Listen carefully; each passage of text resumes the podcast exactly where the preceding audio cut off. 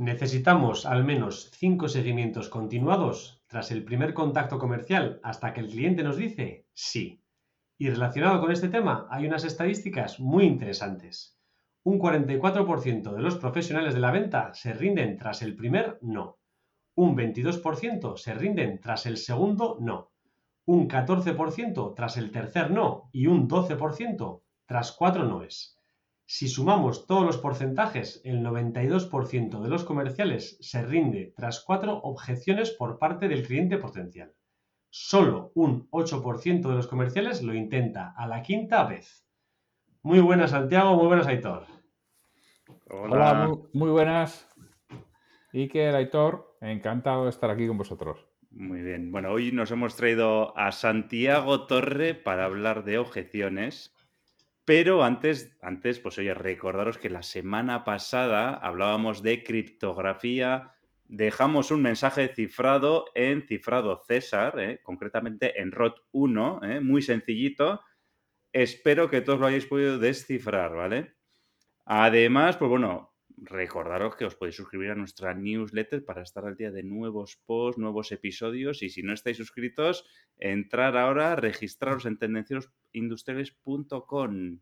Y sin más, arrancamos, motores.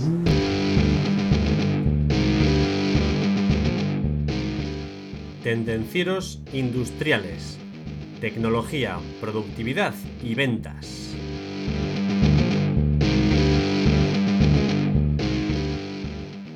Hoy estamos con Santiago Torre Escudero, licenciado en Sociología y vendedor.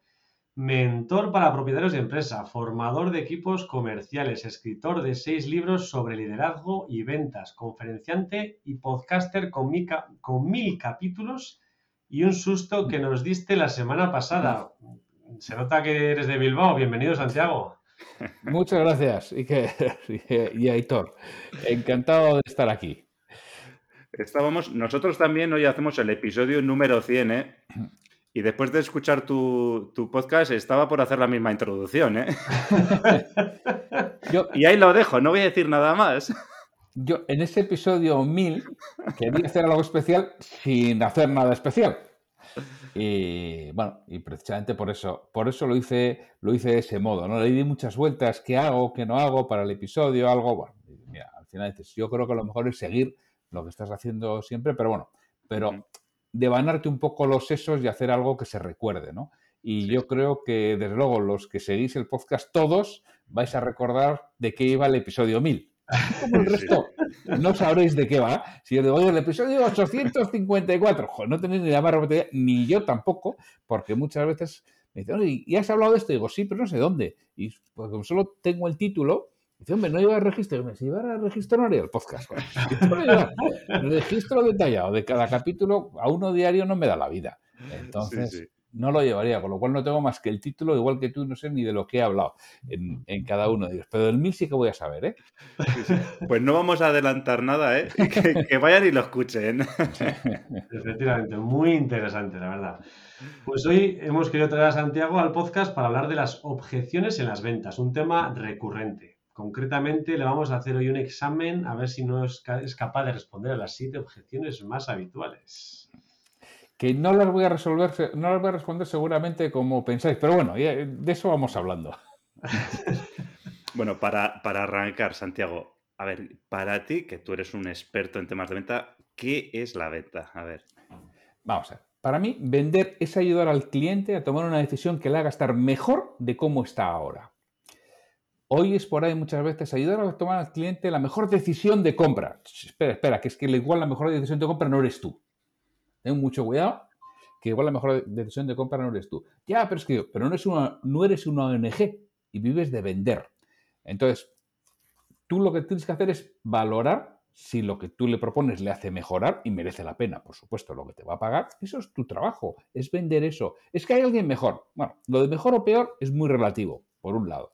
Y segundo, igual lo encuentra o no lo encuentra con lo que tú le vendes está en mejor situación, sí, pues adelante, eso es lo que le tienes que vender. Y ya lo encontrará él si quiere, que es que muchas veces no es tan sencillo. Igual lo mejor resulta que no le quieren vender, porque también nos pasa, por motivos los que fuera, quizá no le quiere vender eso que es lo mejor. Sí, o, hay que, o como has dicho, hay que encontrarlo, ¿eh? que no siempre está al alcance de todos, ni al alcance de cualquier sitio, ni de encontrarlo tan siquiera. No, no, por eso te digo que tu labor como vendedor es ayudarle a tomar una decisión que la haga estar mejor de lo que esté ahora. Bueno, esa es mi opinión particular y cada uno tendrá otras y podremos debatirlo. A mí también me ha gustado, Santiago, ¿eh? A mí también me ha gustado. Oye, y una vez que sabemos lo que es vender, eh, ¿cómo preparas una entrevista de ventas? ¿Cómo afrontas una entrevista de ventas? Al final las entrevistas de ventas son todas muy similares tendrás tres, cuatro, cinco tipos de entrevista de venta. No es lo mismo vender a alguien que, por ejemplo, ya tiene un presupuesto asignado y va a comprar que alguien que no lo tiene. El proceso es absolutamente diferente. A pesar de que parezca similar, el producto es el mismo, la empresa es la misma, el vendedor es el mismo, ya, pero el proceso es totalmente distinto. Y estás vendiendo aparentemente igual. Entonces, ¿qué tengo, ¿cómo afronto la entrevista de ventas sabiendo qué tipo de entrevista de ventas es? Habiéndola definido previamente y sobre todo y muy importante, qué es lo que quiero que el cliente diga. Y yo lo que quiero que el cliente diga, tengo que preparar las preguntas adecuadas para que me lo diga. Y a ser posible sin preguntarlo directamente. Que me lo diga con otro tipo de preguntas, porque después lo que yo le diré al cliente, tú antes has dicho que. Y claro, todo lo que dice un vendedor es susceptible de ser mentira. ¿vale? O tendencioso. Otra lo que dice es susceptible de ser. Ahora, todo lo que el cliente verbaliza para él es cierto. Por eso es importante que él verbalice lo que yo quiero que diga. Que verbalice lo que para mí es, o sea, lo que en lo que yo soy bueno, en lo que yo soy diferenciador, porque el cliente me va a comprar por lo que soy bueno, por lo que soy diferente al resto, por lo que piensa que le voy a ayudar más que los demás. Por eso me va a comprar. Y tengo que conseguir que diga que en eso eso es lo que valora, porque si valora eso, solo tendré que demostrarle que es cierto, que yo soy esa buena opción que tiene. ¿Y cómo lo puedo demostrar? Por experiencia, por testimonios, por otros clientes. Bueno. O sea, si lo he entendido bien, Santiago, entonces pones los objetivos que quieres conseguir, lograr qué información quieres conseguir y después preparas la entrevista, las preguntas o lo que quieres forzar para que el interlocutor diga o, manifieste ese resultado, ¿no? Eso es, lo que lo verbalice él. Si yo consigo que él verbalice que realmente lo que más valora o le importa mucho aquello en lo que yo puedo demostrar fehacientemente que soy una buena alternativa o la mejor, pues la venta tienes muchas probabilidades de realizarla. Y además utilizando una herramienta, como has dicho, muy interesante, las preguntas, ¿eh? es que vendes mucho más cuando escuchas que cuando preguntas. Pensamos, tenemos todavía la... Del vendedor charlatán, ¿no? La idea del vendedor charlatán del siglo XX, ¿no? Que vendía argumentando. Hoy en día eso ya no funciona. Hoy en día es el propio cliente el que se tiene que convencer de que te tiene que comprar a ti. Y eso solo lo consigues preguntando. Y eso la mejor forma es preparando y diseñando la entrevista de ventas de acuerdo a lo que tú quieres que pase. Muy bien. Muy... ¿Que no es sencillo? No, no es sencillo. Claro que no es sencillo. pero cuando lo haces y lo entrenas, las cosas van surgiendo y al final lo acabas interiorizando. Y habrá personas con las que no puedes. Claro que sí. Claro que hay personas que lideran la entrevista en vez de, eh, en vez de tú. Claro que sí. Eso te vas a encontrar. Pero aquí lo que consiste es que la mayoría de las veces seas tú el que lideres y la mayoría de las veces seas tú el que pregunte, la mayoría de las veces consigas que digan, oye, que lo que tú haces es importante o que digan que no les importa un comino. Entonces, coño, aquí tenemos un problema. O le hago descubrir cosas nuevas o no vendo. Eh, por precio, si es más barato, pues puedo vender, pero como no es lo que solemos buscar, si realmente las dos o tres cosas que yo puedo aportar, que soy mejor que los demás, no le importan, pues no será mi cliente. Y mejor me voy cuanto antes, porque si entro en ese cliente va a tener un problema. Oye, Eso Santiago, es importante, ¿eh? Sí. Porque al final siempre nos centramos en clientes, clientes, clientes, pero yo también soy de los que opina que tenemos que tener claro cuál es nuestro foco, cuál es nuestro fuerte. O sea, no, no podemos vender a todos los clientes. Nosotros tenemos unas fortalezas y tenemos que buscar esos clientes en los cuales nuestras fortalezas encajan. Y además es que en determinados clientes te estás metiendo en un charco de los que no sabes la profundidad. ¿eh? Y no porque ellos sean malos o problemáticos, no, no. Sencillamente porque no es... Mm, algo que tú lo hagas con facilidad, con lo cual te cuesta mucho más trabajo, te cuesta mucho más esfuerzo, no eres quizá el proveedor más adecuado Y, bueno, y al final es que estás creándote una mala imagen con muchísimo esfuerzo y una rentabilidad pues muy pequeña. Mm. Entonces, cuando es así, lo mejor es salir o no llegar a entrar, ¿no? Y a veces pues entras sin darte cuenta, pues ya está, pues estoy dentro a ver cómo consigo salir lo menos mejor posible. Pero es que muchas veces lo importante es no entrar. Eh, muchas veces cuando imparto formación ¿no? y hablamos de productividad, yo digo, si casi lo más importante de la productividad es saber qué es lo que no tienes que hacer y dejar de hacerlo. Si es que no tenemos tiempo porque hacemos cosas que mejor que no hiciéramos. Esto es lo mismo, hay clientes que mejor que no tengamos. Estás tocando la fibra mía, ¿eh?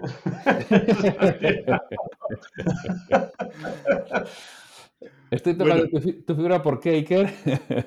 Porque hago muchas cosas de las que no tendría que hacer. Pues, pues, esa suele ser la clave. ¿eh? Esa suele ser la clave. ¿Qué cosas tendría que dejar de hacer o hacer menos? Y con eso, ¿qué tiempo voy a ganar para hacer? Y entonces, ¿qué vas a hacer con esas seis horas a la semana, siete horas a la semana? ¿Qué vas a hacer? Y tenlo claro. Entonces ganas seis o siete horas y dedícalo a lo que tú entiendes que tienes que realizar. Para mí esa es la clave, sobre todo los vendedores, ¿eh? que solemos ser bastante dispersos. Sí, además, nos, como dicen, nos dispersamos en cosas que nos gustan más. Hombre, eso sí. Igual nos cuesta, nos cuesta llamar a ese cliente complicado, nos cuesta escribir un correo, nos cuesta hacer seguimiento. Eh, pues bueno. La hoja de gastos semanales. el rapport. bueno, que nos estamos yendo y al final eh, se nos va a pasar el tiempo que tenemos para la entrevista y no nos vas a dar todas las claves de las objeciones, ¿eh, Santiago? No te, ya veo que te quieres escapar, pero no, no, no. a ver, ¿qué es, yo, yo, voy a saco, ¿eh? ¿Qué es una objeción para ti? A ver. Al final, una objeción es todo aquello que impide que el cliente tome una decisión de compra. Eso es una objeción. Y puedes haber de todo tipo y colores las, objeciones. Pero al final todo aquello que me impida, que me aleje de, una decisión de compra es una objeción. Sí, todos los peros que nos encontramos. Todos. Pero desde el principio, o sea, tú puedes tener objeciones a que tengan una primera reunión contigo o objeciones al cierre de la venta. Son diferentes y tienes que tratarlas diferentes y en distintos momentos. Hoy nos vamos a intentar centrar en las objeciones más bien a la hora de cerrar o concretar. Entonces, Santiago, si estamos ante un cliente, hemos hecho una propuesta que creíamos que era ganadora y el cliente nos dice, es que no lo necesito. ¿Cómo afrontarías esa objeción? Bueno, cuando el cliente te dice no lo necesito, ahí ha habido un error un error o ha habido un mal diseño en la entrevista de ventas. ¿Qué ha sucedido? Que no has generado el interés suficiente para que lo haga. No has tocado los puntos de dolor necesarios. No ha visto que va a ganar de manera clara.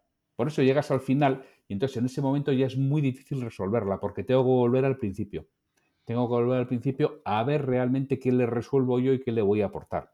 Por eso es importante que lo verbalice. Si yo he conseguido que al principio verbalice lo que quiere resolver, ahí es cuando puedo resolver esto no lo necesito. Tú antes me has dicho que querías, que necesitabas, que mejorarías, sí, y desde ahí lo voy a retomar. Claro, si no he conseguido que lo diga, ahora estoy muerto, totalmente muerto. Entonces, cuando, si yo recibo una vez un no lo necesito, pues ya está, pues lo recibo una vez tampoco. La historia es cuando lo, recibo en un porcentaje de entrevistas alto. Ahí tengo que trabajar sobre ello, pero casi siempre lo que tengo que trabajar no es sobre esa objeción concreta que me ha salido, que ahora ya dices, ya, ya es tarde tendría que haber trabajado en el proceso, tengo que cambiar mi proceso de ventas, tengo que cambiar el diseño de la estrategia de, de, la entrevista. No está viendo el valor suficiente por el que va a sacar su tarjeta de crédito o, te va a dar su número de cuenta para que le hagas un cargo en cuenta. No lo está viendo suficiente y por eso te dice no lo necesito. La única forma de trabajarlo es otra vez ir a las necesidades que, que el cliente te ha dicho que tenía al principio, pero ya estás metido en un problema interesante, ¿eh? Para salir de ahí. Dos cosas. Sí, digo que Dos cosas que me han parecido interesantes, ¿eh? Una anterior, que luego la diré, mm. y la de resaltar, sobre todo, el tema que si tienes varios no los necesito, mm. es posible que puedas prepararlo con anterioridad, ¿no? Lo que has dicho, si tú quieres conseguir ciertas respuestas, Quizás si has obtenido tres o cuatro o cinco no lo necesito, quizás lo primero que tienes que hacer es ir, voy a intentar un sí lo necesito en la primera entrevista, ¿no? Y luego ya me lo he quitado. Eso es. Al final yo tengo que saber qué es lo que el cliente necesita. Además, no es que yo sepa, es que él haya verbalizado que si solucionara ese problema viviría mejor. Número, o sea, estoy hablando en genérico, ¿eh? Es decir, si tú si yo soluciono este problema vivo mejor, bueno, luego será difícil que me digan no lo necesito. Oye, tú me has dicho antes que si solucionas el problema vivirías mejor. Porque esto es sencillamente por la ley de reciprocidad que nos perdón, por la ley de consistencia que nos contaba Cialdini. Es decir, a mí me gusta ser consistente con lo que he manifestado. ¿A mm. poco nos gusta decir yo esto no hago y que nos vean haciendo? Entonces, si el cliente te ha dicho que quiere resolver eso, luego es difícil que te diga que no le importa resolverlo. ¿eh? Alguno te saldrá, pero será excepcional. Bueno, pues ya está, pues me voy a correr, tampoco me voy a volver loco. Pero lo normal es que si él lo ha dicho y se lo recuerdas justo antes de lanzar la propuesta, otra cosa importante, mm, te saldrá con otra cosa, pero no te saldrá con eso, porque casi siempre esa es una objeción excusa. Una de las objeciones habituales que nos solemos encontrar los vendedores también, eh, bueno, tú vas a un cliente que vas a ser un nuevo proveedor para él, ¿no? Y entonces, claro, le haces la presentación y al final él también te. Una de las objeciones que te va a poner es: Me parece muy bien, Aitor, pero estoy muy contento con mi proveedor actual. Vale.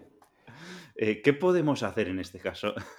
otra vez, proceso. Volvemos a proceso. como diseño la entrevista de ventas? Es decir, yo lo que tendré que hacer antes de presentar una propuesta es saber qué va a pasar con la propuesta. Y tendré que haber hecho una pregunta de compromiso en el que yo le haya dicho, si la propuesta que yo te presente es mejor que la actual que tienes, ¿estarías en condiciones de hacer un pedido? Hacer un pedido, eh, aceptar una prueba, o sea, depende del proceso de venta, sobre todo estamos hablando de procesos industriales, muchas veces dejas el producto para que hagan una prueba, para que se realice cualquier tipo, pues eso, pues, de, de prueba sobre ello y esa es tu primera parte. Entonces, lo primero que tendrás que conseguir es, si esto te encaja, hacemos la prueba. Si la, si la prueba funciona, cambiarías de proveedor, eh, combinarías proveedores. Es decir, tú tienes que conseguir la promesa antes de, realizarlo. Ya te veo por dónde vas y me parece que todas las objeciones, realmente esto es como una negociación, ¿no? Mm. La negociación no es al final, final, vamos a cerrar el trato sí o no, ¿no? Por ahí van los tiros. Va, todo al principio. O sea, aquí, en este caso, esto, no, no, si yo ya tengo proveedor, hombre, ya entiendo que tienes proveedor, eso está claro, porque si es un producto que está consumiendo, puede ser un producto que puede consumir o no, ¿eh? entonces ya es diferente. Pero si es un producto que está consumiendo, hombre, ya entiendo que en la industria que tienes proveedor de esto, pero si la oferta que yo te presento es mejor que la de tu proveedor, ¿me darías la oportunidad? Esa es la pregunta que tengo que hacer. La primera, no, porque es mi cuñado. Pues ya está, pues tendrás que esperar a que se sepa el cuñado. O el cuñado cambie de empresa, es que no hay otra. Sí. O te dirá, sí, si la oferta que me presentas es mejor, oye, te daré una oportunidad. Ya está, ya solo tienes que presentar una oferta mejor. Como si fuera tan fácil. Coño, es que si no tienes una oferta mejor, ¿a qué vas? Si ni siquiera tú lo crees. Es, en, en, qué es mejor. Y ahí es cuando viene, sí, oye, si la oferta tuya es mejor, venga, lo consideraría. Vale, ya tengo una promesa que luego cumplirá o no. oye, pues para saber si la oferta es mejor, por favor, necesitas hacerte una serie de preguntas. ¿Puedo? Sí, y a partir de ahí empieza la entrevista a preguntar lo que tú necesites saber para hacer una propuesta mejor de la que él tiene. Muy bien, muy bien. Bueno, hemos salvado estas dos objeciones que hemos ido comentando y ya hemos entregado la propuesta que sí necesita. Y nos dice, muchas gracias por la propuesta, pero llámame en unas semanas, un mes y pico, que ahora estamos muy liados y ya te digo algo lo mismo, otra vez volvemos a la misma situación anterior. Es decir, yo antes de presentar la propuesta, yo quedo con él que le voy a presentar una propuesta, que no se la voy a mandar por mail, se la voy a presentar yo personalmente, personalmente o a través de Zoom, me da igual, a través de Zoom, de Teams, de lo que se te ocurra. Pero tú quedas en presentar la propuesta. Pero esto lo, lo tienes que preguntar antes. Si la propuesta te encaja, ¿qué va a pasar después? ¿Cuál va a ser el siguiente paso? ¿Cuándo se va a, efectuar esto? No, hasta dentro de unos meses. Coño, pues entonces igual no te, no te interesa presentar la propuesta ahora. O tienes que presentar la propuesta con una condición de que si cambia ahora tiene un beneficio especial que no lo va a tener dentro de unos meses. Y te tienes que dar una razón verdadera de por qué, y real. Mira, si cambias ahora, vas a tener esta ventaja. Si cambias dentro de unos meses, no. Es posible que sea algo por algo externo a ti. Yo ya lo sé de antemano que me ha dicho que hasta dentro de unos meses no va a cambiar. Yo decido si lo presento ahora o no. Es decir, yo vendo formación de ventas a empresas. Entonces yo cuando me voy a reunir con alguien, le pregunto, vale, oye, el próximo día no sé qué, te presento la propuesta. Si la propuesta te encaja, ¿qué va a ser el siguiente paso? ¿Cerraríamos las fechas de la formación? No, es que voy a pedir otras tres. Coño, vale, ya sé que hay otras tres. Algo que no sabía antes. No, si me encaja, cerraríamos. ¿Y en qué fechas estás pensando? No, estoy pensando para la reunión de ventas que la vamos a tener en marzo. Vale, estamos en noviembre. Ya sé que voy a tener que hacer algo para que me anticipe pasta. Porque si no, el 70% de las veces eso no se va a llevar a cabo. ¿Mm? Con lo cual, ya en mi propuesta ya va algo que, bueno, le tengo que dar algo para que me anticipe pasta. Algo para cerrar ya las fechas. Por ejemplo. Concretar ya algo, ¿no? concretar algo, pero ya sé que en esa ocasión hay veces que me dicen, no, no, si esto encaja, oye, pues nada, lo vemos y en dos, tres semanas o en cuatro semanas lo hacemos. Bueno, pues ya es diferente.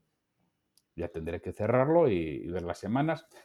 Todo eso me está ayudando en mi propuesta hacia dónde tengo que ir. Pero claro, si no hago la pregunta, estoy ciego, estoy vendido. Por eso es importante siempre preguntar antes. Por eso digo que es importante diseñar la entrevista de venta para saber qué quiero que pase. Y eso lo tendré que preguntar. Cuando yo te presente la propuesta, ¿qué va a suceder? Claro, si te encaja. Si no te encaja, está claro que no ha lugar. Pero si te encaja, ¿qué va a suceder? Y me entero que lo tiene que escalar o que tiene que hablar con su socio o que... Cosa que no sabía antes. Claro. Preguntas, ¿verdad?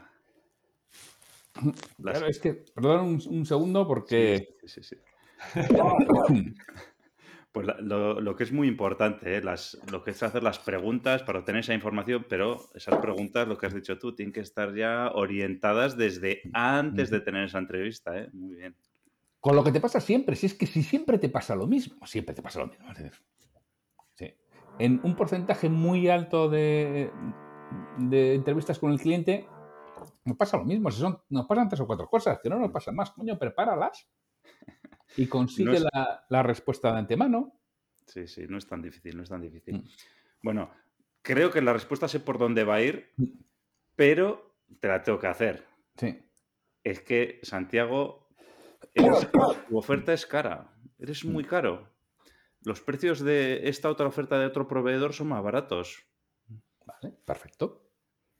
Sí, indudablemente. Mis, precios no son los más económicos de, de entrada de, del mercado. Pero, ¿me permites que te haga una serie de preguntas? Sí, claro. Tú antes me has dicho que te interesaba mucho que sucediera o que tuviera este tipo de características. La oferta que tienes te lo está contemplando. Claro, yo ya sé lo que pregunto, porque ya si me, en tu caso ya me ha dicho qué oferta es, ya sé por qué pregunta le voy a hacer, porque ya conozco a mi competencia y ya le estoy preguntando lo que tiene o lo que no tiene. O tú antes me has dicho que valorabas, si no sé quién es, tú antes me has dicho que valorabas mucho esta partida, ¿verdad? Sí, antes te he dicho que valoraba mucho esta partida. Pues indudablemente, claro, nos podemos asegurar con, haciendo esto con esta característica del producto que esto lo cumplimos. ¿Qué quieres que sea más barato? ¿Un precio menor? Esto lo quito, no tengo ningún problema. Y voy a un precio menor, pero lo he metido porque tú me has dicho esto. Al final, si mi oferta tiene una serie de variables con las que yo puedo jugar, me permite negociar y me permite tratar las objeciones. Quito esta variable. Claro, si doy una oferta de lentejas, la tomas o la dejas, una oferta conjunta, pues aquí tengo poca salida. Si yo he ido preguntando en el diseño que he hecho previo a mi entrevista de venta en los distintos aspectos, y yo voy poniendo cosas, es decir, esta propuesta consiste de 1, 2, 3, 4, 5, 6, 7, 8, coño, te quito la 6 y la 4 entramos en precios, es lo que quieres. Luego podremos hablar, depende del mercado en el que estemos, del presupuesto, qué presupuesto tienes, con quién me estás comparando, porque a veces sencillamente me están comparando con la idea que tienen en su cabeza. Sí, sí. Eh, claro, ellos pensaban que costaban 100 y tú vas con 800. Pues, no, no va a haber negocio, no, porque él pensaba que eso iba a costar 100. O sea, ¿cuántas veces no nos habrá pasado a alguno de nosotros ir a comprar algo que no tienes ni idea? Te, si cuesta menos de 100 euros, y decimos, 1400. y yo empezaba a y me piden 1400. O sea, que no es cuestión de precios y por mucho que me lo rebajes. No, no. A ver, que luego. No, no, que luego igual puede ser, ¿no? Pero así de entrada, si vas con una idea mental, ¿no? De un precio que me va a gastar 100 y son 1000, pues difícilmente encajará, efectivamente. No encajará nunca, con lo cual, pues ya está. Pero ah, ahí hay que dejarle la semilla porque luego cada uno ya nos vamos calentando, ¿eh? Y acabamos comprando lo de mil. O con 850. Pero bueno, si dejas la semilla adecuada.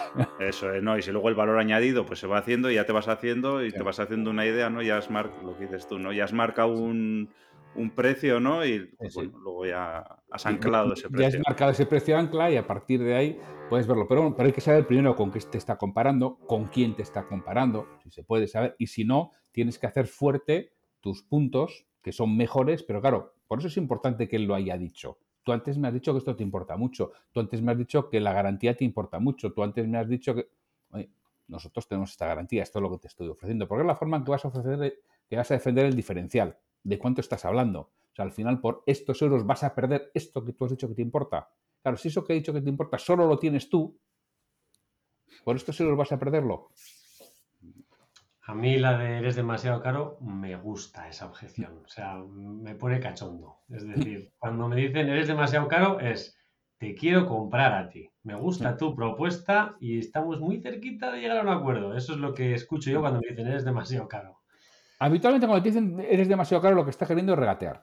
Eso es lo que está queriendo. Entonces, bueno, pues tú sabrás si entras al regateo o no. Yo no entro jamás al regateo porque soy malísimo regateando. Además que no. Mi mente no entra el que regateo. Es algo que las cosas tienen un precio. Yo, yo ya sé que hay mercados de mucho regateo, ¿eh?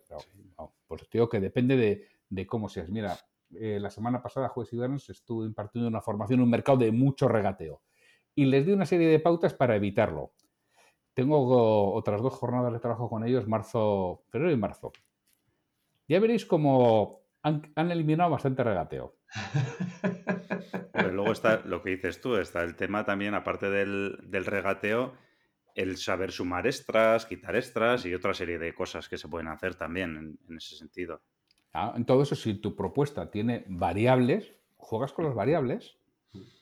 Sí, sí. Pero claro, si no tiene variables, que es que hay muchas propuestas que no hay ninguna variable, o lo tomas o lo dejas. Pues claro, pues como te digan que bajes el precio, ¿con qué vas a jugar? Bueno, pasamos a la siguiente que ya la has comentado hace un ratito. Presentas la propuesta y la típica de que te has tirado allí meses negociando con tu interlocutor, que era el decisor, lo tenías clarísimo. Y estás allí, oye, te he presentado la propuesta, me pasas el pedido mañana y dice, es que necesito consultarlo con mi jefe pues otra vez tema de proceso. Si a mí me sucede, o necesito consultar con mi jefe, o ahora lo pasamos a compras. Que peor, todavía. que son muy duros. las compras luego siempre ve con el regateo. Sí, sí, sí, porque tú ya te has dejado todo. Y de bajar los pantalones y me los he quitado. No es que me los haya bajado, me los he quitado directamente.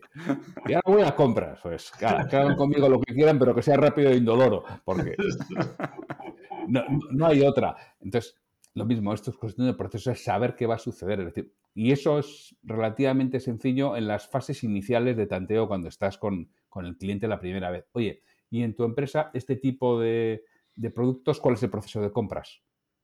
¿Tienes poder? Lo, lo, compras tú directamente? ¿Interviene alguien más? Hay saber preguntarlo. Lo mismo, te puede pasar que alguien que te haya dicho que, no decide él, al final te diga esto, pero es raro. Si te ha dicho que decide él, es raro. Es raro. Eh, que, te suceda. Porque muchas de las veces esto no es más que una excusa.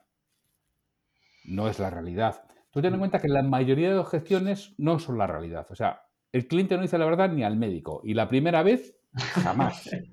Con lo cual, tienes que llegar al fondo, a la razón verdadera. Y eso lo haces preguntando. Y al final llegarás a la razón verdadera que es que no le encaja el producto, pero no se atreve a decírtelo, que le parece un precio demasiado elevado, está por encima del presupuesto que él tiene, bueno, lo que fuera. Pero yo tengo que llegar a la razón verdadera, si no, no puedo resolverla. Hmm. Entonces tengo que ir eliminando todas estas que me pueden surgir al final, las tengo que ir eliminando de antemano con proceso. Y preguntando. Y repito, y a todos nos puede volver a pasar esto, indudablemente. ¿eh? y a mí me puede volver a pasar esto hay cosas que me pasan menos, pero hay algunas otras que me siguen pasando. Pero qué gilipollas. Y además hay veces que dices, me va a pasar. O sea, hay veces que la entrevista no te sale bien y dices, qué gilipollas, no he hecho esto, lo voy a pagar al final. Y lo pagas al final. Aunque te has dado cuenta que no lo has hecho bien, que se te ha ido algo, que. Y dices, y esto lo pago seguro, y lo acabas pagando siempre. Y esta es una de las cosas que acabas pagando. Como no preguntes, se escapa por ahí. O sea, si se quiere escapar, él se va a escapar por la puerta que le hayas dejado abierta. Un animal se escapa por la puerta que le dejas abierta y se la has dejado abierta y te sale por ahí. Por eso, si tú le has preguntado, elegir a otra, pero esa no. Sí. Bueno, siguiente, siguiente objeción. Eh, bueno, cuando vas a hacer tu propuesta de ventas, ¿no? También es una objeción típica que el cliente te diga, estoy muy contento con mi proveedor actual, no tengo intención de cambiar de proveedor, ¿no? Mm. Entonces, en este caso, ¿qué podemos hacer?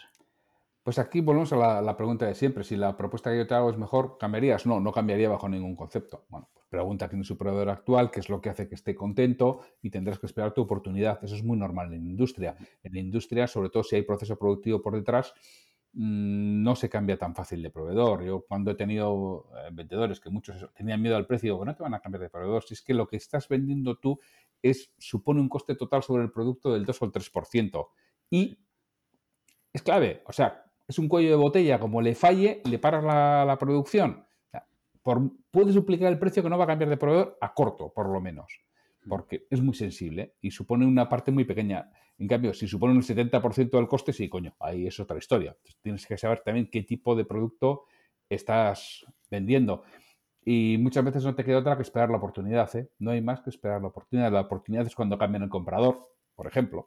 Ahí sabes que hay una oportunidad. Cuando está de baja por varios meses, es una oportunidad, bueno, tendrás que esperar tu oportunidad. Y hay veces que no te queda otra, ¿eh? Porque oye, la competencia también está ahí, también hace las cosas bien y también tiene clientes fidelizados. Sí, sí, lo que dices tú, que muchas veces el, no valoramos los vendedores el coste de cambio de proveedor, porque igual el coste de cambio de proveedor supone pues rehacer procesos, rehacer eh, listas de materiales y eso supone un coste que igual puede ser mucho más caro que el propio producto, propiamente dicho. Y dices que no lo quiero ni regalar, prefiero pagarle antes que me lo regales, ¿no? Claro, no, no, es que, y además te puedes encontrar con el que, oye, salga algo mal. Entonces, alguien pregunta, oye, ¿por qué se ha cambiado? Pero, a ver, ¿cuánto decías que te ibas a ahorrar? Mira la que has montado para lo que te ibas a ahorrar. O sea, si él está contento con su proveedor, Mm, habitualmente compras o el departamento técnico no toma riesgos. Sí, porque le supone enmarronarse. Y tampoco, a no ser que desde arriba le hayan dicho que tiene que reducir costes, no entra, no suele entrar con ese tipo de cosas. Y segundo, ojo, tiene que estar muy, muy seguro de que va a salir bien, porque es que si no, como salga mal, le van a canear. O sea, nadie le va a sacar a hombros porque haya ahorrado un 3%. Y le van a canear como, como, como salga mal. Entonces, también los vendedores industriales tenemos que ser conscientes de eso, ¿eh? que no es fácil que nos eliminen del, proceso productivo si tenemos una mínima incidencia en el mismo. si es fácil, si es reemplazar una pieza por otra que son iguales, pues entonces estamos en una commodity. Es otra historia. Sí, sí, pero esto, eh, esto que comentas, eh, Santiago, además de las objeciones, también nos sirve para que los vendedores nos valoremos nuestro trabajo también, ¿eh? Que muchas veces, o sea, está bien, hay que ir a ganar, a ganar, a vender más, a coger clientes de otros, mm. de otros proveedores, a clientes de competidores, los mm. queremos todos para nosotros, pero también está la parte de defender a los clientes que ya nos están comprando, ¿verdad? Y, esto también, estas palabras que dices, coño, eh, nos dan ánimo a los vendedores también de, decir, hombre, tenemos nuestras barreras también ¿eh? contra la competencia. Y bastante altas, sobre todo en, en, industria. Hay barreras bastante altas y por mucho que te digan, ahí me tienes que bajar el precio, no me tienes que subir, ahora con todas las historias de inflación, tú siempre, tú realmente vas a tomar el riesgo de cambio de un proveedor por esto y que yo no puedo, o sea, que es que me viene de arriba y esto tiene que ser así, o es que si no los costes me comen o no hay márgenes, con lo cual este es el precio que tiene que ser. Vas a tomar el riesgo de cambiar de un proveedor. muchas veces hay que decirlo, ¿eh? Y nos puede parecer muy duro y muy agresivo, pero es la forma en la que te defiendes en determinadas ocasiones y en la que le haces ver a él, porque él igual no es consciente. Nosotros pensamos que ellos son conscientes, pero igual no es consciente del riesgo que tiene un cambio. Sí. Sí, sí, muchas veces, no, no, así, estos son iguales, bueno, sí, iguales, pero ¿y el servicio? Y mm. eh, las características técnicas eh, son parecidas, pero parecidas. Iguales, iguales, no. Yo recuerdo hace muchos años que me tocaba en una empresa, estoy hablando de la, telefonía móvil, cuando cambiaba las tarjetas SIM. tenías que, y además todos los números de teléfono estaban copiados en la SIM. Entonces yo tenía que cambiar 80 o 90 terminales. Claro, o sea, la pelea que tenía yo para que no me cambiaran de operador dices, macho, ¿cuándo nos vamos a ahorrar? ¿Tú sabes el follón que es cambiar a 90 vendedores las tarjetas SIM, hacerles los duplicados de todos sus contactos? No me jodas, ¿cuánto nos vamos a ahorrar? Y no, al final luego me dijeron una cifra y dije, vale, 100. Pero bueno. Pero que quede claro. hay, que, ponerle. eso es. Fue un cisco de bigotes y no solo fue un cisco de bigotes, hubo otro número de teléfonos que perdimos. Pero bueno, eran, los riesgos de las portuguesas antiguas que perdías números. Bueno, pues muchas veces en, el mercado industrial sucede lo mismo. Vas a tomar ese riesgo por esto. Y muchas veces, bueno, pues llegas a un acuerdo de aumento de consumo o de mantenimiento de algo, bueno, de alguna cosilla para mantener el, el cliente, pero que sea consciente del riesgo que tiene cambiar un proveedor.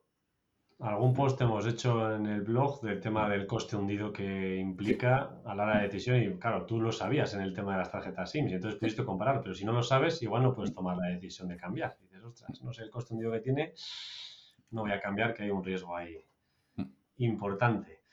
Bueno, vamos ya a la séptima para acabar con la metralleta de objeciones que nos suelen venir y esta también suele ser habitual. Mira, Santiago, el viernes tomamos la decisión. Envíame por favor la información por correo electrónico y nos pondremos en contacto contigo. Vale. E, esta es otra de las cosas que al final es de proceso y lo mismo te puede suceder en muchas ocasiones. Al final yo siempre digo, hay que presentarlo, tienes que presentar tú presencialmente o a través de, de Zoom o lo, que, o lo que quieras. Entonces tú cuando lo presentes y ya sepas que va a tomar la decisión, la pregunta es, ya sé que la decisión la, vais a tomar mañana en, una, en un consejo en un, o en, una reunión. Si fueras tú quien decidiera, ¿lo comprarías? ¿Qué te va a decir en el 90% de las veces? Pues que sí. Te va a decir que sí. Te va a decir, bueno, entonces échame una mano a ver cómo lo presentamos, cambio algo, no cambio algo, qué necesitas, ya te pones junto a él figuradamente, ahora sois un equipo. Y te puede decir, no, mira, la verdad es que tampoco, y ya vas a la objeción de verdad. Mira, no, es que esto no me gusta o esto no sé qué. Entonces, al final, esa es la alternativa que tienes. Muchas veces nos empeñamos, ¿puedo presentárselo ya a tu jefe? Que no te va a dejar. Sí, que hay que intentarlo, ¿eh? pero vamos, que, que no sea esa tu única bala. Porque si es tu única bala, sí. tiene otras. Lo que has dicho, lo de, porque muchas veces somos muy obedientes. No, es que el cliente me ha dicho que le envíe un correo electrónico y ya se pondrá en contacto conmigo. No, joder, el cliente ha dicho eso, pero tú también tienes que ser capaz de darle la vuelta al tema. Estoy totalmente de acuerdo. Eh, oye, ¿tú tomarías esta decisión? Sí. Perfecto. No. ¿Qué te impide tomar esta decisión? Y luego ya presentaremos eso. Es que e, esas cosas de mándame un correo, yo no mando, yo no mando correos. ¿eh? Yo siempre mis propuestas las presento, a no ser que ya en la conversación esté claro que el correo no es más que una confirmación de lo que hemos hablado. Yo las propuestas las presento, pero cuando alguien, oye, necesito presentar, no, no, tú me mandas y ya decidiremos.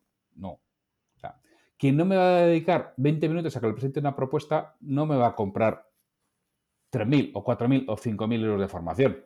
Si alguien que va a comprar 3 o 4 o 5.000 euros de formación, coño, le interesa que se lo presente. Si me dice mándalo, ya sé que es la de la, la de la terna. Coño, esta es la tercera que necesita, pues que se la haga otro.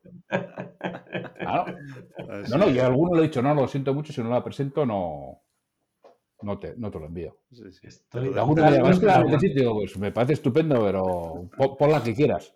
Yo te mando mi logo y de lo que te da la gana. Yo qué quieres que te diga. Lo pongo mi web y lo que quieras. Pero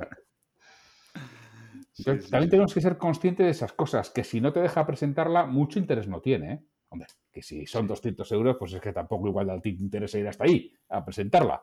Pero que a nada que tenga un cierto peso la propuesta, te va a dejar presentarla, te va a dejar defenderla y vas a, vas a tener que resolver las objeciones a la no presentación.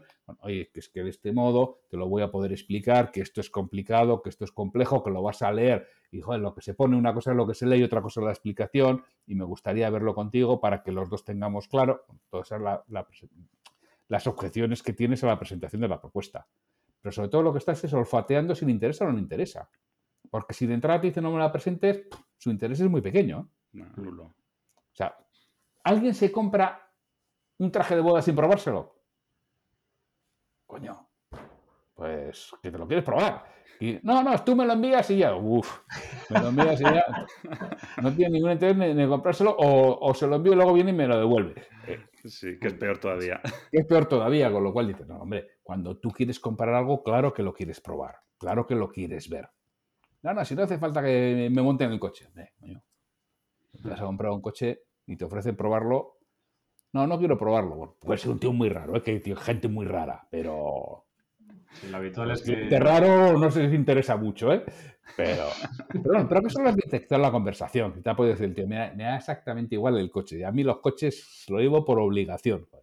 Y este me lo tiene mi cuñado y ya está. Y no quiero probarlo. Bueno, vale, siempre puede haber alguna excepción, pero lo normal es que te vas a comprar un, coche, coño, te quieras sentar y quieras ver cómo sientes el volante y, y quieras conducirlo. Entonces, si alguien se lo ofrece y te dice que no, no pierdas tiempo. Y esto es lo mismo. Si alguien le dices que le vas a presentar la propuesta y te dice que no, no pierdas tiempo. Así es. Bueno, Santiago, ya hemos hecho las siete objeciones. Madre mía, esto es una masterclass la que nos has dado. ¿eh? Muy importante la preparación, las mm. preguntas. La preparación, las preguntas. lo repito. Creo que ha quedado, claro, ¿no? Que siete objeciones, siete preparaciones, mm. siete preguntas y, si, además otra vez a volver a hacerlo, ¿vale? Entonces, hemos salvado las objeciones ya, pero todavía no tenemos el pedido, ¿vale? Mm. Entonces, eh, ¿cuándo recomendarías hacer seguimiento y cómo recomendarías hacer ese seguimiento para conseguir ese pedido? El seguimiento siempre lo tienes que fijar en el momento en que te dice que ya veremos va a pasar lo que fuera. Siempre tienes que acordar en ese momento qué vas a hacer y cuándo entonces, si te parece, yo te llamo el lunes de la semana que viene. No, no me llames, que ya te llamo yo. Empezamos mal. ya poco interés tiene. Oye, no, perdona, que es que joder, es mi trabajo. No, que. Oye, mira, al final siempre tienes la, excusa de. Mira, es que el CRM me obliga. Es que, mira, el CRM me obliga a hacer seguimiento. Y yo, le tengo, yo tengo que poner el CRM cuando vaya y tengo que llamar. Porque es que además algunas llamadas las tengo que hacer, estas las tengo que hacer directamente desde el CRM para que él sepa que la he hecho si no te importa, te llamo el lunes a las 4. Pero ya vas mal. Cuando te dice que no le llames y que te llama él, el asunto otra vez va mal. Va mal. Sí, sí, ha, habido cosas y de todas formas siempre lo puedes decir. Oye, veo que quizá tienes más dudas. Y ahí sí puedes insistir en intentar resolver sobre la marcha, que va a ser difícil. Pero el seguimiento siempre tienes que, que ver cuándo le vas a llamar. O sea, cuándo le tienes que hacer ese seguimiento. Porque muchas veces, como dices tú, no es que vamos a tener una reunión el viernes tomamos la y tomamos la decisión el viernes. Vale, pues es lógico que le llames o el mismo viernes a la tarde o el lunes, si no te ha llamado él. Eso sí, es pero normal. Importante, bueno, importante. Que es muy interesante el hecho ya de fijar esa segunda cita o esa, esa ah. siguiente cita, más que segunda, esa ah. siguiente cita, ya fijarla, acordarla con, con tu cliente, ¿verdad? Es que muchas veces te puede suceder que dices, oye, mira, realmente me parece muy interesante, me encaja, pero tengo que hacer unos números. Tengo que hacer unos números porque igual es que tengo también otra propuesta y me tengo que poner a hacer números. ¿Cuánto tiempo te va a llevar a hacer esos números? Tú ya sabes la propuesta tuya, si es muy complicada, son 10 minutos. Cada uno sabrá lo que es. Habitualmente, hacer unos números no lleva mucho tiempo, ¿eh? cuando las, has hecho las cosas bien. ¿Qué te va a llevar a hacer esos números? Y te, se va a callar. ¿20 minutos? ¿Cuándo vas a sacar esos 20 minutos? cuanto antes los saques, mejor, porque es que si no, ahora tienes los conceptos claros y se te va a olvidar. Y además te puedes decir, ¿quieres que los hagamos juntos? Ya te va a decir que no, pero bueno, oye, siempre los, lo puedes ofrecer. ¿Cuándo vas a sacar esos 10 minutos? Y te podrá decir o no. Y siempre lo puedes decir tú. Esta semana podrás sacar esos 20 minutos. Mira que luego se nos va de la cabeza y ahora que lo tienes, ahora que lo tienes claro, ahora que lo tienes fresco, va a ser mucho más sencillo para ti. Esta semana Ah, yo creo que esta semana sí saco tiempo. Vale, te llamo el, viernes por la mañana entonces, a ver qué me cuentas. Y ya es cerrado. No, no, no me llames tú que. Y al final, si te tienes que ir, tiras con el. Si no me has llamado en una semana, te llamo yo. Y es cuando habitualmente ya se usa el CRM, ¿no? Bueno, es que el CRM me obliga. Oye, Santiago... también el CRM, ¿no? Aparte de para perder tiempo rellenando cosas. No, soy uno de los que creo que hay que utilizarlo. Oye, Santiago, ¿dónde tengo que firmar el pedido? Porque ya me lo has vendido, ¿eh? Bueno, vamos, eso, antes de. A Historia se las has vendido, pero por ejemplo, habrá algún cliente al que no se las has concretado al final todavía. En el momento de concretar, cuando tienes la propuesta, ¿qué, técnica o qué, qué recomiendas al cerrar una venta? Eh, perdona, o sea, en el momento dices de, concretar. El momento de cerrar, sí. Has hecho la propuesta ya, tienes la propuesta en la mano, la está viendo y cómo, ¿qué recomiendas? ¿O técnica o qué proceso o qué recomendarías a la hora de... ser absolutamente natural. O sea, al final tú antes habrás tenido que decir, ya cuando yo te presente la propuesta, si te encaja, ¿qué va a pasar? Entonces la única propuesta es, ¿te encaja? Sí, me encaja. Pues ya está. Pues, si yo te digo, Aitor, si te encaja la propuesta, eh, haces, vas a hacer el pedido y tú miras, pues, depende de no sé qué, bueno, lo que sea. Pero tiene que mejorar 5% a mi proveedor. Vale, cuando te haga la propuesta, ¿mejora el 5% de tu proveedor? Sí, sí, ya está. Pues, ¿Qué datos necesitas para cruzar el pedido? Pero la forma más, natural del mundo, porque lo, he acordado ya previamente. Ya hay un compromiso previo. para He visto dos técnicas ahí, ¿eh, Santiago? O sea, la de pregunta cerrada para concretar, ¿te interesa, Aitor? Sí. Y luego te he visto otra, la de condicional de si te encaja, me pasas el pedido. Pero es, fíjate, previa incluso a hacer la propuesta. Eh. Previa a que la presentes, es cuando. Eso es lo que te va a ayudar a cerrar a ti después. Hmm. A que cuando vayas te sea mucho más natural, te encaja, oye, pues tal como hablamos, entonces, ¿qué datos necesitas para darme de alta de proveedor? Esa es la pregunta que, que vas a hacer. Sí, sí. Pero siempre tienes, que, siempre tienes que pedir que se mueva la acción. Siempre tienes que pedir que dé el paso. No esperes que lo haga él, porque a veces lo hace, pero a veces no. Y si tú lo haces es cuando vendrá el sí o no o la, o la objeción. Es que a veces nos vamos y no ha habido objeciones, pero porque no le hemos pedido que compre. Y no ha pasado nada. Y dices, pero pedazo melón, si no ha pasado nada. Bueno, pregunta y ya vendrán las objeciones, vendrá el sí o vendrá el no. Y hay veces que solo no, no hemos vendido porque no hemos preguntado, porque si hubieras preguntado, hubiera comprado. Esa es una cosa que nos pasa habitualmente a los vendedores, ¿no? Que vamos con nuestro libro, oye, pues mira, este producto es súper molón, eh, tiene unos beneficios, va a ser la leche, vas a ahorrar mucho dinero, vas a ganar mucho más. Y bueno, eh, hasta la próxima, ¿no? ya, si quieres me, ¿Cómo ya si quieres, coño? Ya si eso ya hablamos, ¿no? Y se lo dices tú encima, ¿no? Encima se lo dices tú. Ya si eso ya... La semana que viene vuelvo con otra cosa, o el mes que viene. Y realmente, oye, ¿te interesa? Venga, vamos adelante. O sea, es que muchas veces es vamos adelante. En mi caso, yo repito que vendo formación, cuando muchas veces ya has acordado de esto, ¿qué? Entonces fijamos las fechas. Sí, sí. Ya está, ya, va y coge el calendario, ya está, ya has vendido. ¿Alguna y alguna última, ya hemos tratado, todas las objeciones, lo tenemos ahí, ¿alguna última recomendación para los vendedores, Santiago? Ya para ir acabando ya el podcast. Para, para los vendedores, que, no tengan miedo, que los clientes no, no, muerden, que si tú tienes el proceso claro, que si tú consigues liderar, que repito, que no con todo el mundo lo vas a conseguir liderar, ¿eh? que hay gente también que muy buena comprando y que va a mandar él, ¿eh? Y a mí que me pasa también que me mandan a veces. O sea, que es que yo me defiendo como gato con panza arriba, pero también hay gente que, que hace las cosas bien. Pero aquí lo que consiste es que más veces que menos consigas llevar el asco a tus sardinas, que prepares muy bien la entrevista, que sepas en qué eres bueno, que lleves esos procesos y que no intentes cerrar todo al final, que al final cerrar todo es imposible y si empieza a surgir una objeción detrás de otra, siempre la tendencia natural de la mente del comprador es a posponer porque tiene dudas. Tienes que ir resolviendo todas las dudas según van surgiendo. Y, y debieras esperar a que te apruebe el producto para presentar la propuesta económica. Es decir, pues claro, la propuesta económica va a depender del producto, de las condiciones de uso, de la compra que vaya a hacer, las condiciones en que vaya a comprar. Ahí va a estar la propuesta económica, con lo cual siempre tienes que decir, vamos a ver el producto. Y una vez que ya no voy a tener objeciones al producto porque me ha dicho que es lo que quiere, mm. presentaré. Y si surgen objeciones será de precio, que se le va, ¿qué voy a poder hacer? Tener que quitar ciertas características o ciertas condiciones en la venta de ese producto. Sí, sí. sí. Pero ya sé que es el que compraría si le encaja el precio. Que antes Aitor ha dicho, eh, perdón, Aitor, y que le ha dicho algo parecido. Ya sé que, que realmente es solo una cuestión de ponernos de acuerdo. Pues si me dices que vas caro, me está diciendo que me quiere comprar a mí. Y esto es lo mismo. Si me dice, este es el producto que me soluciona, sé que me quiere comprar a mí. Ahora es cuestión de ponernos de acuerdo. Bueno, bueno, ya, ya, ya, es que es imposible dejar de vender. O sea, con todas estas pistas pues, que Aún así hay veces que no vendemos, ¿eh? o sea, no lo vamos a engañar. Aún así hay veces que no vendemos. Hombre, los demás, los demás comerciales también tienen que hacer su trabajo, Santiago. Al final... Claro que hacen su trabajo y claro, que sí, por eso que no vamos a vender siempre. Si es que, que hay otras empresas en el mercado, hay gente que lo hace bien, hay clientes fidelizados eh, y hay gente oye, a la que le quedes mejor que, que a otra y ya está, y no hay que volverse loco. Lo que consiste es que, que tengas más probabilidades, tengas más participaciones en el sorteo. Hmm. Punto. Y si haces las cosas bien y con método y con proceso, tienes más participaciones en el sorteo. Y además te ven más profesional. Y cuando te ven más profesional, cuando realmente necesiten algo, que es cuando están dispuestos a pagarlo, van a pensar en ti.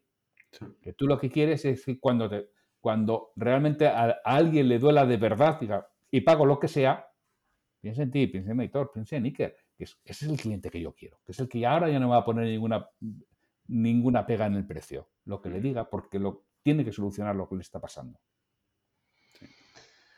Muy bien, no sé si habrá alguien, Santiago, en tu mente que nos, que nos pudiera ayudar más a añadir valor en este podcast, pero ¿a quién te gustaría que entrevistáramos en Tendencieros? ¿Quién, Yo creo que podéis entrevistar a Pedro Valladolid. Vale. Me parece muy buena idea. A Pedro Valladolid, que además es un especialista tanto en venta como en productividad. En ambas cosas. Pues- Tiene un libro que se llama Crece, que está orientado a la, a la productividad y a la planificación, y tiene un libro que se llama Vende, que está orientado a la venta, a la venta. Sí, es muy, ¿cómo se dice? Hace las cosas eh, conciso, eso es muy conciso. sí. Y, y- y está libro, me consta, que no os digo el nombre, pero también es de una sola palabra. Va al grano, va al grano. Como, oye, a, a los tendencieros que somos muy concienzudos nos gusta eso, ir al grano. Nada de eso de empezar a perderse por el bosque. No, no, al grano, al grano. Pues sí, sí, yo recomiendo que eh, Pedro Valladolid, que es el- mi compi, en, en- en la sección EDN, Escuela para Dueños de Sí. Negocio del podcast de los lunes, yo recomiendo que entrevistéis a, a Pedro. Sí, alguna vez, alguna vez os he ideas. escuchado, os he escuchado a los dos y la verdad es que muy buen podcast. Mm. Eh, Pues ahí, a Pedro vamos, seguro. Muy bien. Que por ir acabando, casi, casi acabando, ¿qué debería tener un auténtico tendenciero industrial para trabajar lo que queda del año 2022? Y ya queda poquito, y el año 2023. Tendría que tener los objetivos muy claros de lo que quiere, de lo que quiere conseguir y luego un plan de ruta de cómo hacerlo. Y seguramente para el año 2023 lo que va a tener que hacer es dividir muy bien sus 1.700 horas de trabajo en 1.700, 1.750, depende de su convenio, las que tenga. Hay una serie de horas que ya las tiene comprometidas. No empezó en 2023, ya las tiene comprometidas, que son las reuniones internas, esas las tiene ya comprometidas, y alguna hora de formación también debiera tenerlas comprometidas. Sí. Y a partir de ahí, es decir, de las que me queden, de las 1.600 que me queden o las 1.500 que me queden, ¿qué debería hacer? ¿Cuántas horas debe- debería dedicar a estar con un cliente que ya tengo? ¿Cuántas horas debe- debería dedicar a estar con un cliente que, que no es cliente, haciendo prospección, haciendo visitas? Y una vez que tienes todo eso claro, es cuando te puedes empezar a hacer tu plan de ruta. Que es que muchas veces nosotros nos hacemos nuestro plan de ruta, somos muy optimistas. Y a mí me ha pasado, analizando carteras de, de vendedores. eh, Yo recuerdo el caso de un cliente externo propietario de una empresa que se quejaba de que no hacían las visitas que tenían que hacer. Me puse con él, no, no, y además es que tenemos a los clientes A les visitan dos veces al mes, a los B no sé qué, a los... Empezamos a calcular el tiempo y dijimos, pues cada visita, al final, entre desplazamientos de coche y demás, 30 minutos. Y hicimos, y para las, lo que tienen los vendedores programado, necesitaban unas 4.000 horas. ¿ves por qué no hacen? No jodas, nunca lo había hecho. Yo digo, ya, ¿ves por qué no te hacen las vistas que quieres? Joder, necesitan 4.000 horas. Joder, entonces no me vale. Digo, claro que no te vale. Tendremos que hacer algo para que se hagan 1.400 o 1.500, que son las que disponen. No disponen de 4.000. Entonces, joder, es que tenemos que cambiar toda la planificación. Claro, pero es que no es que la tengas que cambiar, es que esa planificación ya está cambiada de antemano, per se. Sí, sí. O sea, no tenía ningún sentido lo que tenías. Entonces, muchas veces, a los vendedores nos pasa lo mismo, ¿eh? O sea, esto ya, es- este era el jefe, este era el propietario. Pero a los vendedores a veces nos pasa lo mismo, somos muy optimistas. Y queremos visitar, dices, espera, espera, ¿has hecho cuentas de realmente lo que te lleva una visita? ¿Qué tipo de visitas puedes hacer? Hazte, hazte cuentas. Y a partir de ahí, mira cuántos clientes tienes que ganar. Y decide las visitas que vas a hacer. Y hazlas, porque si no, por generación espontánea no salen los clientes, ¿eh? Esto no son como las setas, que vas paseando y te encuentras setas. No, esto hay que trabajárselo un poquito más. Hay que sembrar, y hay que abonar y hay que regar para que llevase el cliente. Eso requiere tiempo. Entonces, mi mejor recomendación para un vendedor es que sea consciente de lo que tiene que hacer, del tiempo que dispone y lo optimice de la mejor forma posible. Y priorice aquello que va a necesitar, de mantenimiento de cartera o de ocupación de cartera o de lo que necesite. Muy bien, pues está claro. Ahora ya más o menos para acabar, si tuvieras que recomendarnos un libro, Santiago, ¿cuál nos recomendarías? Un libro, perdona Iker, aquí era un libro que has escrito tú.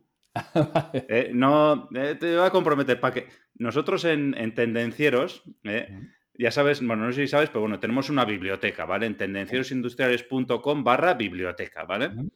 Entonces, aquí solemos meter todos los libros que nos recomiendan los entrevistados y alguno más, pero lo habitual, el 99% son los que nos han recomendado los, los entrevistados, ¿vale? O sea, son libros recomendados por vosotros, eh, relacionados, pues bueno, con lo que tratamos en este podcast, que son ventas, productividad, marca personal y industria, ¿vale? Diferentes temas de industria que vamos tratando, pues con los invitados, fabricación aditiva, bueno, diferentes tipos de cosas, ¿vale? Entonces, eh, habíamos puesto, Iker, luego nos puedes recomendar un libro, otro libro, pero de los seis libros que has escrito tú, ¿cuál sería el libro imprescindible eh, que pondrías en la biblioteca? Yo te diría dos. Que cierra la venta y vender bien es posible. ¿Por qué?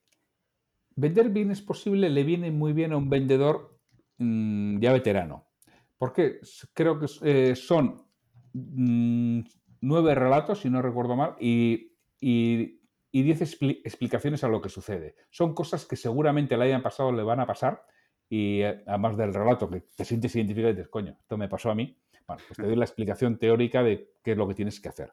Entonces, ese al vendedor veterano le viene para refrescar conocimientos, no tanto para coger nuevos, sino para refrescar conocimientos. Y cierra la venta al que quiera ver la venta mm, como un proceso global.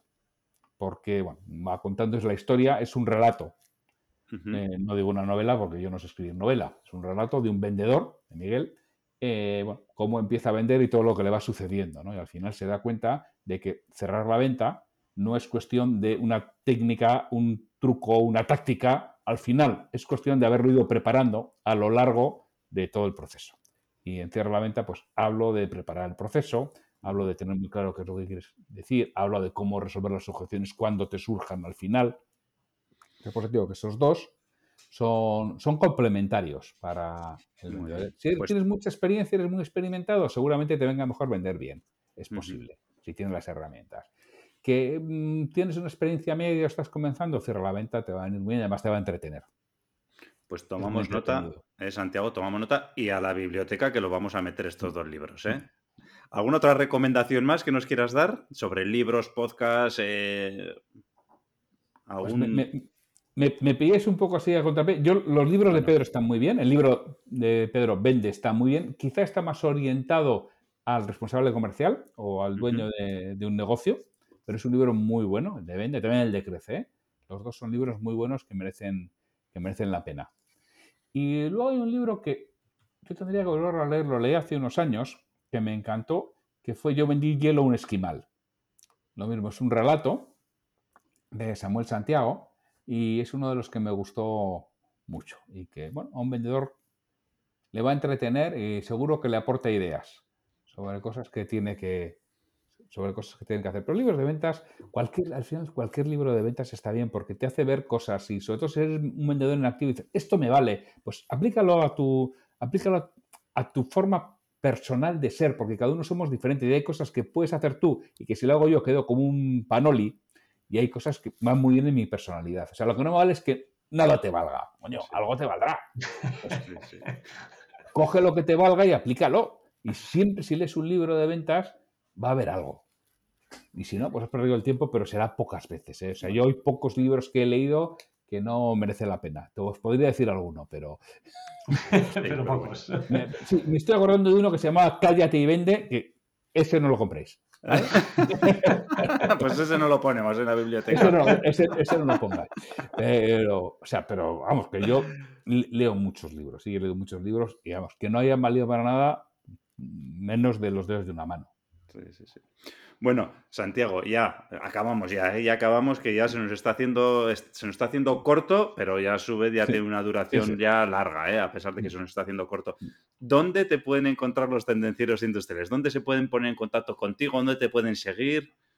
A mí me pueden encontrar en santiagotorre.com ahí es mi página web. En LinkedIn también me tienen Santiago Torres Escudero, ahí soy bastante activo. Y luego yo todos los días envío una reflexión sobre ventas, persuasión o liderazgo que se pueden escribir en santiagotorre.com de 300, 400 palabras que sirven pues eso, para servirte de despertador. Y por supuesto tienen liderazgo comercial, que ya llevamos más de mil episodios del podcast eh, ahí también pueden escucharlo cuando vayan en el coche. Pues escuchen otros podcasts, no solo ese, que hay que escuchar varios, que es que en el coche pasamos muchas horas. Y en vez de estar escuchando la radio, que también puedes escuchar o música, el utilizarlo para que alguien te estimule, te dé pautas, te puede abrir los ojos en un momento determinado, siempre está bien. Vete escuchando algún podcast que merece la pena. Y hay algunos muy buenos, ¿eh? y por supuesto, de algo comercial y tendencieros a la cabeza. Por supuesto, esos son los primeros, sin lugar a dudas. Luego los demás. Yo desde que descubrí los podcasts, Santiago, eh, vamos, soy, son compañeros de fatiga en todos mis viajes de coche, en todos. Creo que es una igual que los míos. Sí. Buenísima para pues, amenizar el viaje y además pues aprovechar el viaje. Sí. Bueno, Santiago, pues hasta aquí el podcast. Muchas gracias por haber estado con nosotros. Oro todo lo que nos has dicho, o sea, un podcast que esto es, como dices, masterclass, que hasta lo tendríamos que poner a la venta porque es lo que nos has, las claves que nos has dado mm. súper buenas, muy, muy bueno todo. O sea, desde el principio que nos has empezado a comentar antes de hablar de las objeciones, si lo escuchas bien, la gente que sabe de lo que hablamos dirá, ostras, esto vale oro todo lo que has dicho. ¿eh? Y sin más, oye, eh, para los tendencieros, dejadnos vuestros comentarios si queréis aportar alguna experiencia, si queréis añadir algo más, si queréis hacernos alguna pregunta, oye, pues en comentarios no dejáis, podéis ayudar a más personas para que se aprovechen de estos consejos y recomendaciones dando al me gusta, al like, cinco estrellas y ya sabéis que suscribirse es gratis. Mm. Y, y ya que hablar de las objeciones, mira, si quieren, tengo un audiocurso de objeciones en santiagotorre.com barra objeciones. Es un audiocurso que si quieren también lo pueden, lo pueden comprar y está hacia lo que he hablado hoy, bueno, algo más desarrollado, pero la idea básica es lo que he hablado hoy y ahí lo tiene algo más desarrollado al que le interese y merece la pena. Está, la verdad que está gustando mucho. Pues ya sabéis, ¿eh? en santiagotorre.com, curso de objeciones para completar. Barra objeciones, santiagotorre.com barra objeciones. Desde ahí, ahí tienen toda la explicación de lo que es el audiocurso y luego se compra la plataforma Mumble. Pero bueno, desde ahí lo pueden hacer todo. Para complementar todo lo que hemos visto ahí. Sí. Pues muy bien, sin más. Eh, me despido, Santiago, Aitor. Que tengáis buena semana y tendenciero, tendenciera. La, la semana te espera. 早。早。